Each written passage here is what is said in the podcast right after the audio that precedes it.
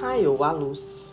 O povo que estava sentado em trevas viu uma grande luz, e aos que estavam assentados na região e sombra da morte, a luz raiou.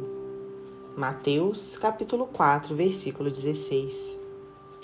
Referindo-se ao início da sublime missão de Jesus, o apóstolo Mateus classifica o Mestre como a grande luz, que começava a brilhar para os que permaneciam estacionados nas trevas e para os que se conservavam na região de sombras da morte. Essa imagem fornece uma ideia geral da interpretação de planos em todos os centros da vida humana.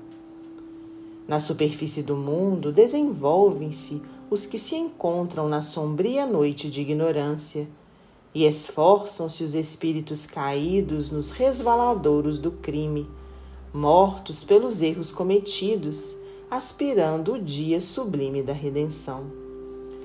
Semelhante paisagem, todavia, não abrange tão somente os círculos das criaturas que se revestem de envoltório material, porque é extensiva a grande quantidade de seres terrestres que militam nos labores do orbe sem a indumentária dos homens encarnados. O Mestre, pois, é o orientador supremo de todas as almas que permanecem ou transitam no mundo terreno. Sua luz imortal é o tesouro imperecível das criaturas.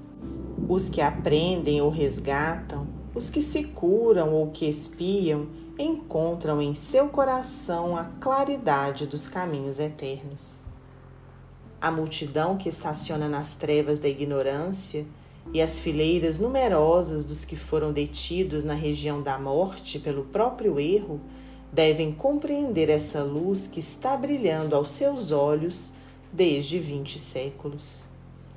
Antes do Evangelho podia haver grande sombra, mas com o Cristo vibra a claridade resplandecente de novo dia. Que saibamos compreender a missão dessa luz pois sabemos que toda manhã é um novo apelo ao esforço da vida. Emmanuel, psicografia de Francisco Cândido Xavier, do livro Levantar e Seguir.